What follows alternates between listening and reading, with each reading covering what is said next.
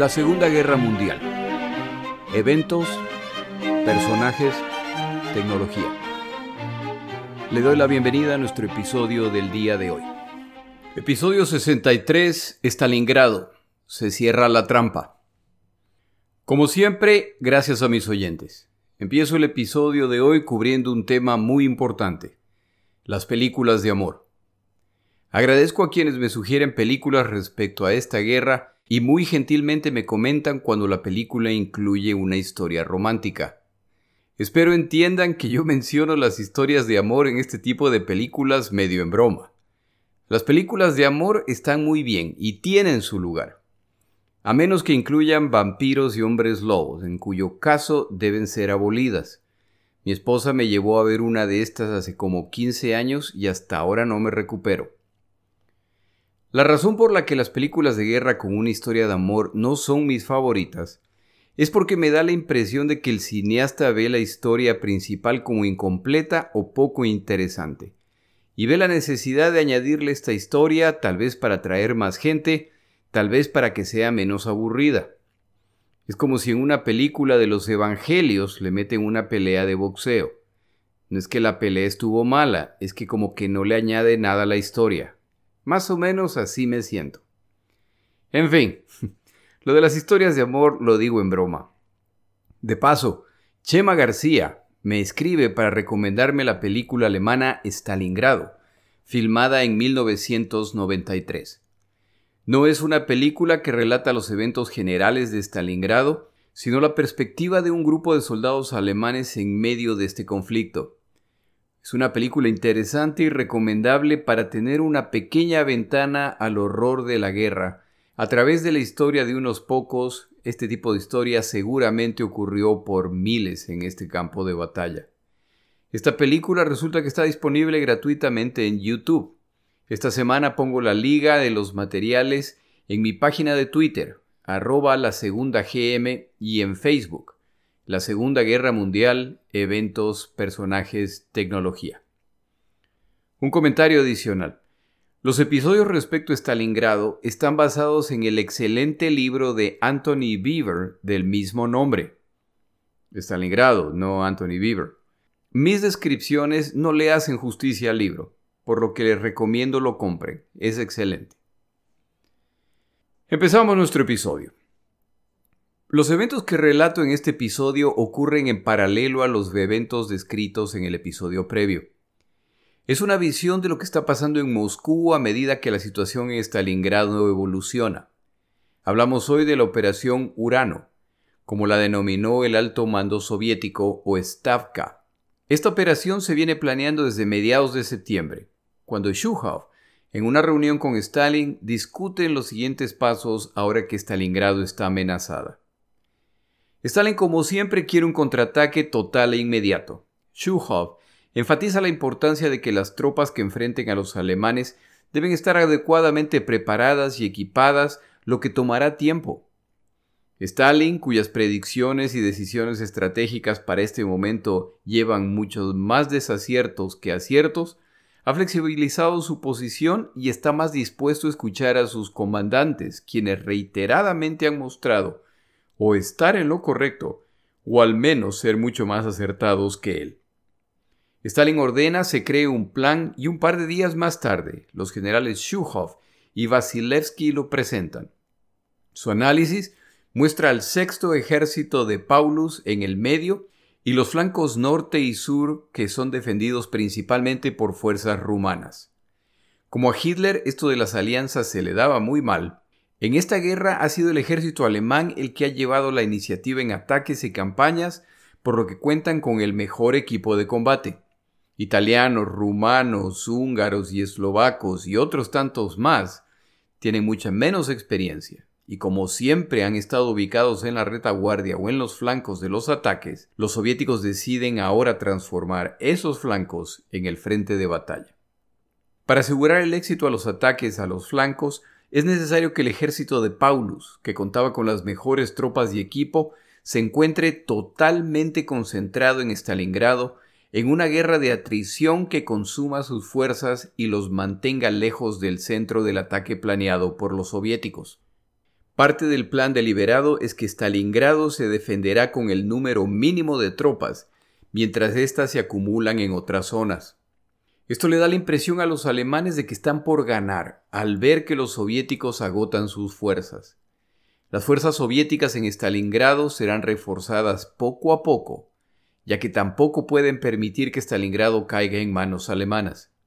La defensa desesperada de Stalingrado en que civiles y militares se aferran con los dientes a las secciones de la ciudad que les queda es por lo tanto una decisión voluntaria, mientras se acumulan fuerzas suficientes para el gigantesco movimiento de pinza que planean los soviéticos. Este ataque no será Stalingrado, sino mucho más atrás, lo que atrapará a las tropas alemanas no solamente en Stalingrado, sino en la zona completa entre los ríos Don y Volga. Para hacer esto se necesitan grandes cantidades de fuerzas y equipo, así como meses de planificación y movilización. El secreto es fundamental para que los alemanes no vean la acumulación de fuerzas o para que los combatientes soviéticos capturados no filtren esta información. Mientras más enquistadas en Stalingrado se encuentran las fuerzas alemanas del sexto ejército, menores las posibilidades de que puedan responder a tiempo al ataque que se iniciará a más de 100 kilómetros de distancia. Schuhov en persona inspecciona el frente en el cual se acumularán estas fuerzas. Los alemanes no lo saben, pero el segundo en comando en la Unión Soviética visita las posiciones soviéticas en ocasiones apenas a una centena de metros de las posiciones alemanas. El general Vasilevsky hace lo mismo en el flanco sur.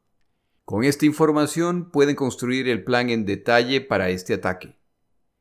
Desde octubre, civiles soviéticos en decenas de kilómetros a los alrededores de los sitios donde se acumularán las tropas son evacuados junto con sus posesiones para dar lugar a las tropas que se movilizan en las noches y ocupan las aldeas calladamente. El plan de ataque de la Operación Urano es relativamente simple. A aproximadamente 160 kilómetros al oeste de Stalingrado se lanzará el ataque norte, el cual se dirigirá hacia el sur y el este para cerrar la mitad norte del círculo. De esta misma fuerza se desprende un segundo ataque el cual ataca los elementos más cercanos a Stalingrado desde el norte. Por el sur, el ejército soviético lanzará una operación con rumbo noroeste para atacar a las fuerzas en Stalingrado en ruta a conectar con las fuerzas que avanzan desde el norte. Estas fuerzas planean controlar las planicies entre los ríos Don y Volga, atrapando en el proceso al grupo de ataque más fuerte con el que cuentan los alemanes. Para estas operaciones se comprometerán aproximadamente el 60% de las fuerzas blindadas soviéticas. Esta realmente es una operación del todo o nada. Este proceso avanza en secreto de acuerdo a lo planeado, y los alemanes no se enteran que 15 regimientos soviéticos de tanques se han creado y ahora esperan el momento del ataque con el cual vengarán la invasión alemana de la Unión Soviética. Los soviéticos están desarrollando el arte de la maskirovka, la estrategia de distracción para esconder su verdadero plan. Esto se logra no solamente a través del secreto, sino a través de acciones adicionales que ocultan sus verdaderas intenciones. Estas divisiones que se preparan para atacar empiezan a construir posiciones claramente defensivas, trincheras, trampas para tanques y cuarteles que aparentan ser permanentes. Todo esto da la impresión de que los soviéticos se preparan para un ataque alemán. Estas mismas acciones ocurren en distintos puntos. Por supuesto, todos estos proyectos de construcción se realizan con el fin de que los aviones de reconocimiento alemanes los vean y así confirmar la narrativa en Alemania de que los soviéticos se debilitan. Los soviéticos acumulan en áreas abiertas puentes de pontones y embarcaciones en la zona de Voronezh, lo que sugiere que operaciones ofensivas en esta zona se acercan. Los verdaderos puentes que planean utilizar están camuflados en la estepa cerca de las orillas del Don, mucho más cerca de Stalingrado. Desde el sur, Combatientes y equipos soviéticos se movilizan cada noche para poder camuflar este movimiento antes de la llegada de la mañana. Para la mañana ya se los ha ocultado lo mejor posible para evitar ser descubiertos. En un episodio previo mencionaba que los comandantes soviéticos empiezan a mostrar mucha más flexibilidad, lo que les permite escapar de los movimientos de pinza realizados por los alemanes. Cuando los alemanes atacan y cada vez rodean fuerzas soviéticas más pequeñas, a la conclusión a la que llegan los alemanes es que siguen capturando a la mayor parte de los soldados soviéticos, pero que ellos ya cuentan con muchos menos combatientes o que los soviéticos están retrocediendo y por lo tanto la resistencia seguirá descendiendo. La explicación escogida por los alemanes parece confirmarse con lo que ocurre en Stalingrado. De todos, el más optimista es Hitler. Él y sus comandantes también han concluido que los soviéticos son incapaces de realizar movimientos significativos de pinza en gran escala, ya que requiere la coordinación de dos fuerzas que trabajan en conjunto, y grandes cantidades de equipo, blindados, artillería y aviación. Estas estimaciones alemanas respecto a la productividad soviética ignoran las plantas industriales que fueron evacuadas hacia el este de la Unión Soviética y que ya están alcanzando productividad máxima, así como lo que están recibiendo de parte del programa estadounidense de préstamo arriendo. En octubre, el general rumano Dumitrescu comandante del tercer ejército rumano en el flanco norte, recomienda a los alemanes, quienes estaban a cargo de las operaciones totales, que se expulse completamente a las fuerzas soviéticas que se encuentran a la orilla sur del Don. De lo contrario, su presencia siempre será una amenaza potencial. Los alemanes están de acuerdo, pero tienen comprometidas la mayor parte de sus fuerzas en Stalingrado, la cual, de acuerdo a las esperanzas alemanas, pronto caerá, por lo que la operación sugerida deberá esperar un poco. Las patrullas rumanas reportan cada vez más a menudo que la presencia de tropas y equipos soviéticos sigue incrementándose. Por su parte, ellos carecen del equipo adecuado para enfrentar ataques con blindados, por lo que nuevamente advierten a los alemanes de esta creciente amenaza. Como los problemas para los alemanes siguen complicándose en múltiples frentes, como cubriremos en otros episodios, estas advertencias pasan a formar parte de la ya larga lista de temas pendientes. Ahora ya llega noviembre y los rumanos diariamente reportan que esperan un ataque inminente. Esta serie de advertencias diarias que no se concretan causan que los alemanes dejen de prestarles atención. El 14 de noviembre el clima en la zona se complica, lo que evita que aviones reconocimiento alemanes sobrevuelen la zona norte pero para aquel entonces, la cabeza de la Fuerza Aérea Alemana, von Richthofen, ya está convencido de que un ataque contra los rumanos es inminente. Finalmente suena la alarma en Berlín y Hitler, quien como ya se ha mencionado para este momento comanda esta batalla a miles de kilómetros de distancia al destituir a comandantes que discrepan con su estrategia o brillantes nuevas ideas, ordena se despache un grupo de panzers a reforzar a los tanques Skoda con los que cuentan los rumanos. Estos buenos tanques ligeros de origen checoslovaco tienen pocas posibilidades contra los tanques medianos T-34 soviéticos. Se toman las mismas precauciones en el sur, aunque en este sector las fuerzas blindadas alemanas son aún menores. El nerviosismo en Moscú es latente, ¿Descubrirán a tiempo los alemanes y sus aliados la proximidad del ataque y su dimensión? Y para colmo las cosas se complican cuando Shuhov tiene que comunicarle a Stalin que no están listos y que deberán retrasar la ofensiva por aproximadamente 10 días al no contar los soviéticos con suficiente combustible y munición. Hasta hace poco tiempo este tipo de solicitud hubiera resultado en una furiosa reacción de Stalin acusaciones de sabotaje y cobardía. Pero Stalin ya está aprendiendo y aprueba el retraso. Finalmente llega el día, y los blindados soviéticos empiezan a movilizarse a sus puntos de partida. En distintos puntos del río Don se lanzan cortinas de humo a medida que los blindados soviéticos empiezan a cruzar el río para iniciar operaciones entre el Don y el Volga. En otras palabras, detrás de las posiciones de los combatientes alemanes que acosan Stalingrado. El jueves 19 de noviembre de 1942, empezando a las 5 de la tarde y protegidos por la oscuridad, Los blindados soviéticos se acercan a sus puntos de partida para el ataque. En el flanco alemán rumano llevan tantos días de falsas alarmas que los reportes de este día son nada más que más de lo mismo. Delante de los tanques soviéticos avanzan los equipos de zapadores, a cargo de remover minas. El avance es lento y metódico. Cuando finalmente se da la orden para iniciar los ataques, son piezas de artillería, baterías Katyusha y morteros pesados los que atacan el sendero escogido para avanzar hacia el campo rumano. Todo lo que se encuentra en su camino es destrozado por la artillería. Incluso en Stalingrado es posible escuchar los estallidos que suenan como una tormenta a la distancia. Los rumanos pelean valientemente y logran repeler la avanzada inicial soviética, incluyendo a los tanques. Tras una breve pausa, ahora escuchan los motores de muchos más tanques que se acercan. Algunos de los tanques llevan combatientes soviéticos con sus uniformes blancos de camuflaje.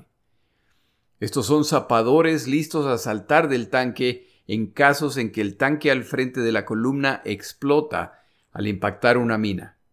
Cuando esto ocurre, los zapadores se dirigen hasta el frente de la columna y realizan su trabajo arrastrándose por el piso en busca de minas, bajo la atenta mirada de francotiradores y artilleros enemigos.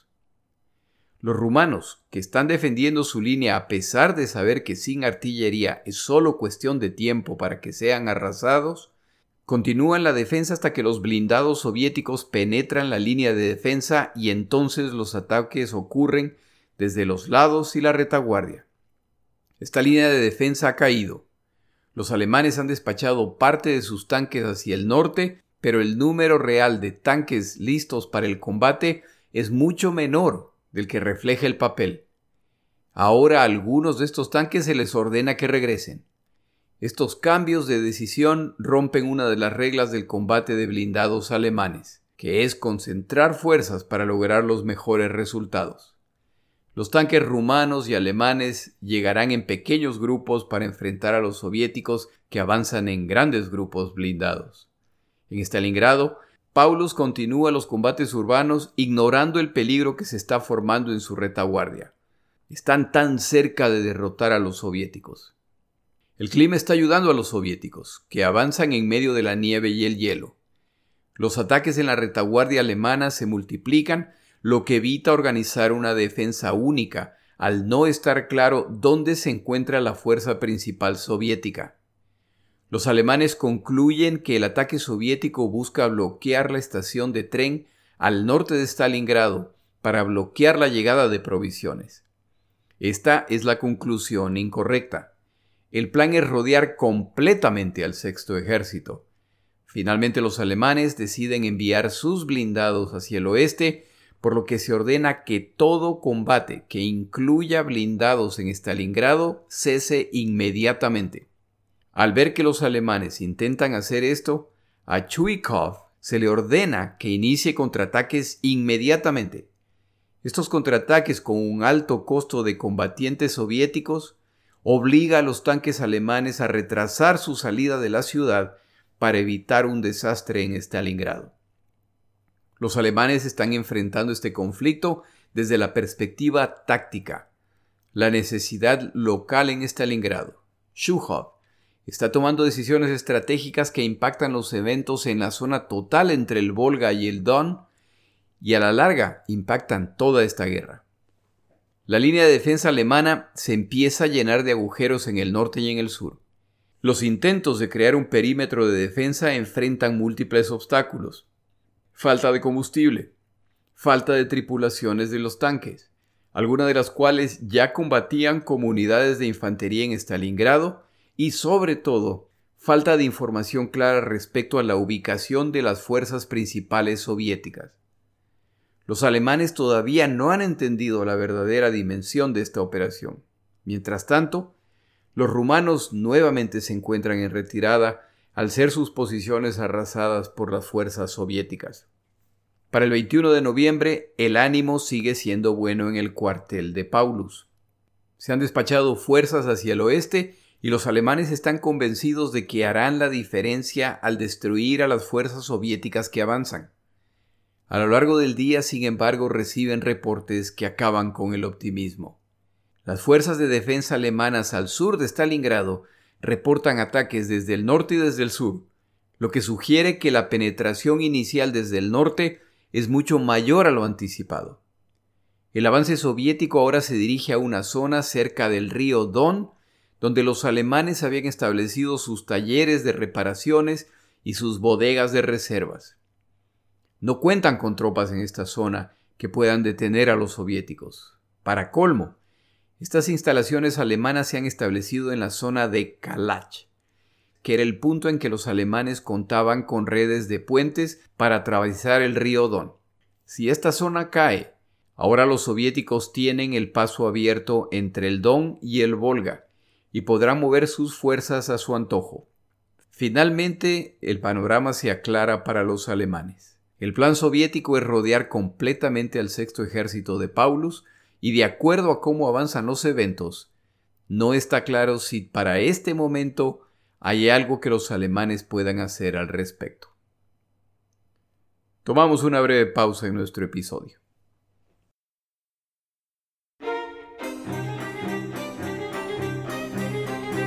Palabras de Churchill. En estos días de esta guerra en que tantos eventos están ocurriendo, Recordamos palabras de Winston Churchill respecto al tomar acciones. Él decía, Nunca me preocupo por la acción. Lo que me preocupa es la inacción. En otro momento afirmaba, si viaja alrededor del mundo, encontrará que éste está dividido en gran medida en dos clases de personas. Personas que dicen, me pregunto por qué no se hace tal o cual cosa y personas que dicen, vamos a ver, ¿quién me va a impedir hacer eso? A Churchill le gustaba mucho la acción. A veces le gustaba tanto que llegaba al punto en que sus comandantes tenían problemas tratando de disimular su impaciencia con este individuo que siempre esperaba que estuviera ocurriendo algo en algún lugar.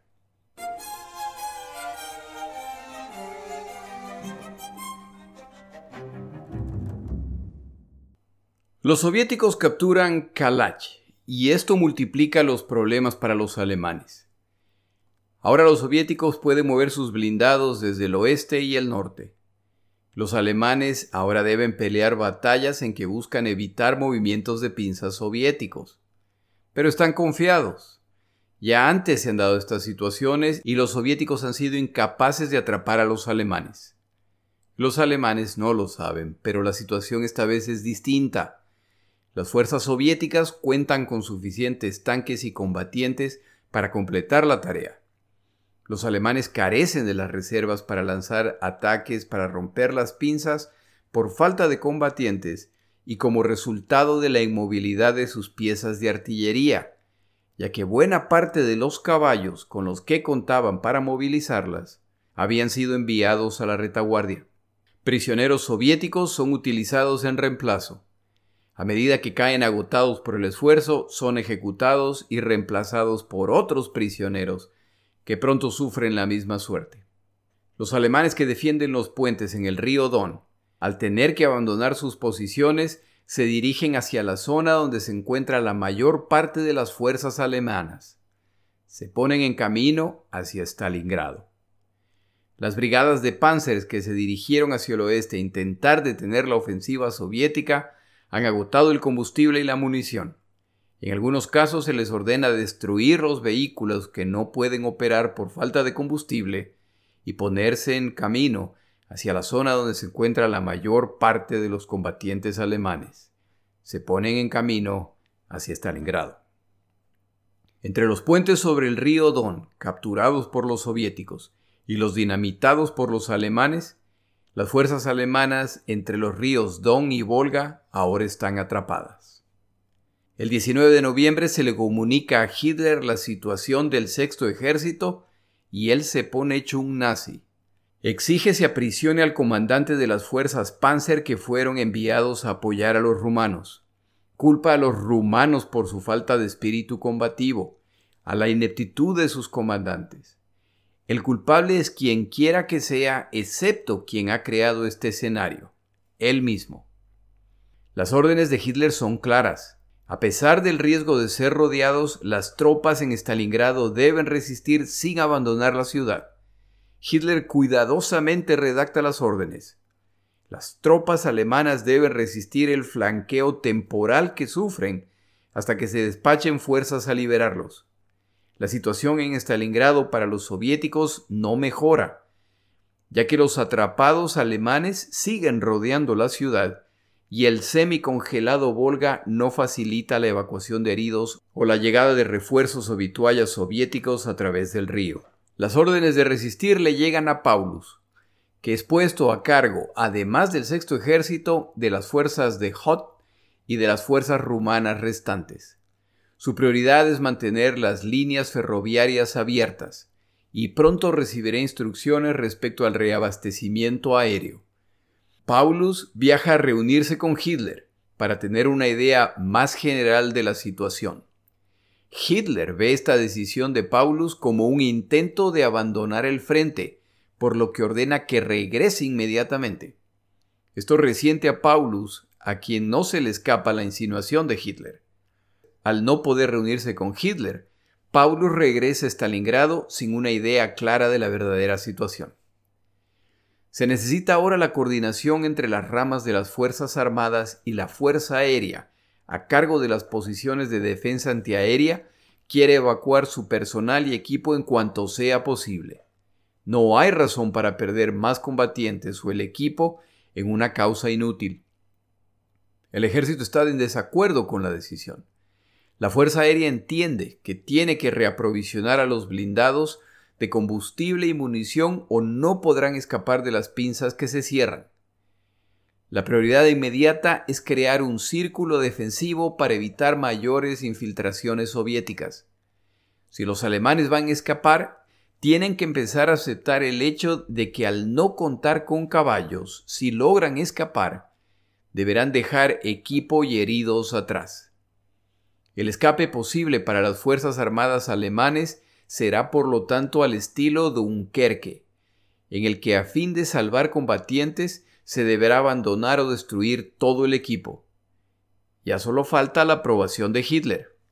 Mientras más se retrase la decisión, mayor la consolidación del cerco de las fuerzas soviéticas y por lo tanto menores las posibilidades de escapar.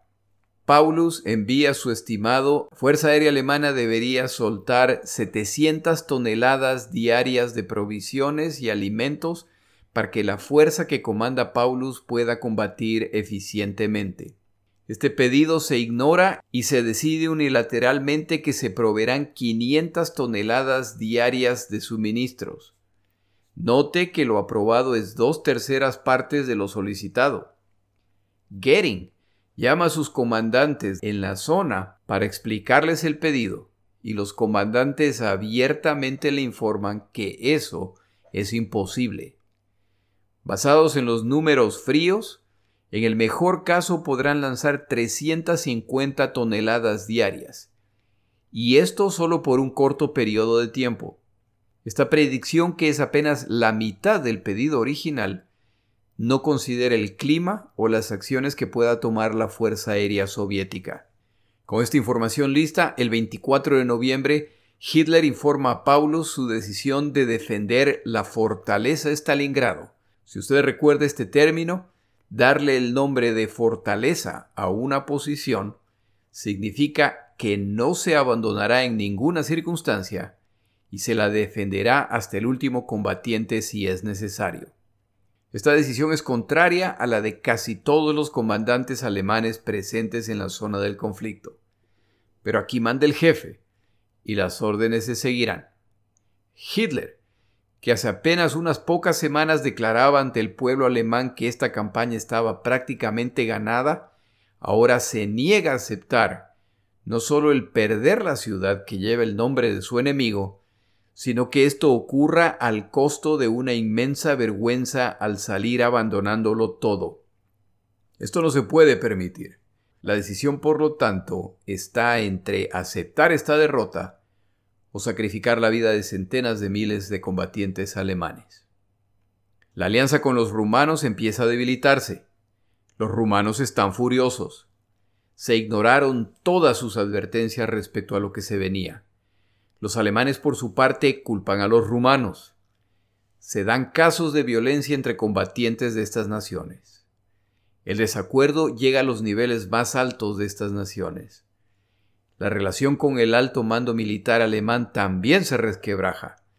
Su queja principal es que no son más que asistentes de Hitler sin opinión o peso en las decisiones. Miembros del alto mando alemán secretamente confían en un desastre que debilite la imagen de Hitler y tal vez abra la oportunidad para removerlo. El ministro de Propaganda Goebbels tiene estrictas instrucciones de mantener las noticias respecto a Stalingrado tan vagas y generales como sea posible, hasta que hayan mejores noticias que reportar. En noviembre y en diciembre el pueblo alemán recibe noticias falsas o intencionalmente incompletas, por lo que el pueblo se está poniendo nervioso. La falta de claridad no puede ser buena, pero si alguien puede sacarlos de esta situación, es Adolfo Hitler, quien ha llevado a Alemania a tantos triunfos. Es la misma esperanza que sostiene a muchos de los combatientes en Stalingrado, que confían en que Hitler pronto despachará una fuerza que los liberará. Las tropas alemanas alrededor y dentro de Stalingrado entienden que su única opción para sobrevivir es la llegada de una fuerza que venga a liberarlos. Abandonar las posiciones para escapar hacia el oeste, en medio de la nieve y con los soviéticos pisándoles los talones, no es una opción razonable, ya que serían masacrados a campo abierto. Su esperanza está clara y se animan unos a los otros. Resistan, el Führer viene a rescatarnos. En diciembre los soviéticos intentan dividir las fuerzas alemanas en dos bolsas. Como el número de Panzer sigue disminuyendo, esto se vuelve una posibilidad real. Los Panzer sobrantes carecen del combustible y la munición suficientes para operar libremente. Como la Luftwaffe, la Fuerza Aérea Alemana, no puede mantener su compromiso para reaprovisionar esas tropas, las tropas alemanas empiezan a padecer hambre al reducirse las raciones diarias. Estas tropas se aferran a la esperanza de que Hitler los liberará. Ya se acerca la Navidad y el rumor se esparce de que para Navidad ya estarán en casa. Y no solo eso, sino que esta liberación será el resultado de una operación tan grande que los soviéticos sufrirán una derrota que decidirá esta guerra. Las raciones se reducen a la mitad para intentar llegar a finales de diciembre. Es hora de considerar si los caballos restantes deberán ser sacrificados por su carne. La Fuerza Aérea Alemana sabe que se acerca una gran crisis. Simplemente no cuentan con aviones suficientes y a medida que se consolidan las posiciones soviéticas, el número de piezas de artillería antiaérea se incrementa y los lentos aviones de transporte Junker 52 son víctimas fáciles.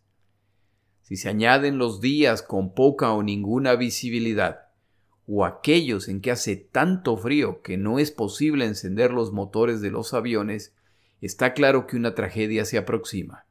Sin transporte aéreo y al estar atrapados, los alemanes no pueden evacuar a sus heridos y la mortalidad aumenta. El único que frontalmente habla de los problemas que enfrenta la Fuerza Aérea Alemana al tratar de cumplir su misión es von Richthofen, quien ha apoyado este frente desde hace meses. El resto de los comandantes de la Fuerza Aérea se suman a la narrativa oficial. A fin de mantener el buen ánimo en el frente, Hitler empieza a mostrarse generoso con los ascensos de quienes se encuentran en Stalingrado. Paulus pasa a ser coronel general. Los alemanes atrapados se aferran a la promesa de rescate de Hitler. Cuando cada día escuchan el sonido de la artillería a la distancia, se preguntan si son las fuerzas alemanas que vienen a rescatarlos. Hitler crea un nuevo grupo de combate, el ejército del Don, y se ve forzado a llamar al que muchos consideran el más brillante general alemán de la Segunda Guerra Mundial, Erich von Manstein. No es la primera elección de Hitler. más por cuestiones personales que profesionales. Pero la emergencia requiere este paso. Manstein es el general que ha diseñado el plan de invasión de Francia, que funcionó tan bien y que resultó en una brillante victoria en unas pocas semanas. Es el que ha alcanzado claros triunfos en la Crimea. Es el que finalmente ha logrado abatir a Sebastopol y quien en ese momento se encontraba en Leningrado tratando de concluir esa campaña. Hitler y Manstein no se llevan bien ya que el segundo no era el tipo al que le interesaba la buena relación con Hitler a cualquier costo. Meinstein no vacila en compartir su opinión con Hitler, incluso cuando ésta es contraria a la del jefe. Meinstein no es un ávido nazi y siente un profundo desprecio por miembros del círculo cercano de Hitler.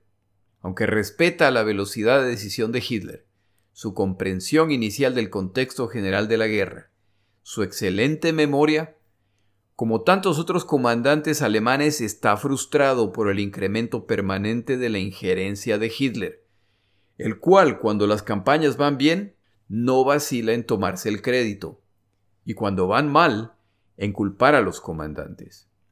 Su comportamiento en la campaña en la Unión Soviética está complicando la situación, a la que ahora se suma la obsesión con Stalingrado, y como ahora Hitler es jefe del Estado alemán, jefe de las Fuerzas Armadas y ahora comandante de este teatro de operaciones, tiene el control a todos los niveles. Meinstein trata directamente este tema con Hitler y se le advierte que no se meta en esos temas. En el proceso de llegar a Stalingrado y coordinar acciones entre distintos grupos, Manstein entra en contacto con muchos comandantes alemanes de alto nivel. Algunos generales inician conversaciones respecto a la situación y el futuro de Alemania. Muy discretamente se empieza a hablar de Hitler y su capacidad como líder de Alemania. ¿Es Hitler el genio militar que dice ser? ¿Va Alemania por el buen camino? ¿Hay algo que se pueda hacer para cambiar la situación si Hitler no entra en razón? Por supuesto no se menciona qué es ese algo que se podría hacer, pero la idea sigue esparciéndose. Los que están involucrándose en estas conversaciones será mejor que tengan cuidado. Tienen un juramento de fidelidad a Hitler, y ese es un tema muy serio para los militares alemanes. Estas insinuaciones en el oído equivocado pueden traerle gravísimos problemas a estos comandantes y a sus familias. Ni alemanes ni soviéticos tienen clara la situación en Stalingrado. De acuerdo a las estimaciones soviéticas, creen haber atrapado alrededor de 85.000 combatientes alemanes. En realidad han atrapado casi 300.000 combatientes entre alemanes, rumanos e incluso soviéticos que han desertado hacia el lado alemán. Por el lado alemán, a medida que pasan los días, estos combatientes atrapados buscan cómo mejorar sus condiciones sabiendo que deberán permanecer aquí por algún tiempo antes de ser liberados. El autor Beaver menciona que poco a poco se acondicionan las trincheras que siguen agrandándose. Se empiezan a construir rústicas repisas para objetos personales e incluso fotos familiares. Se construye algo parecido a una cama se empieza a añadir algún elemento decorativo. ¿De dónde sacan los alemanes los materiales para todo esto? De las casas de los civiles restantes.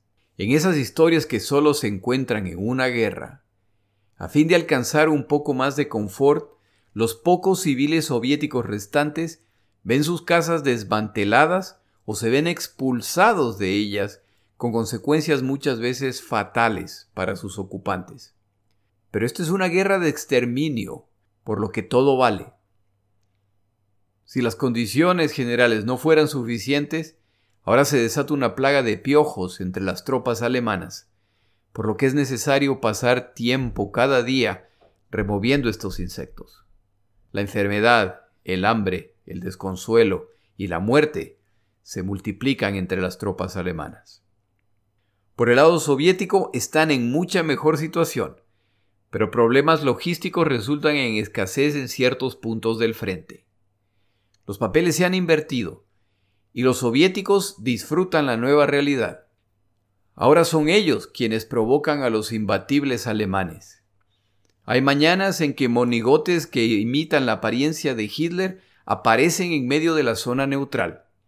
Un ejercicio muy riesgoso e inútil.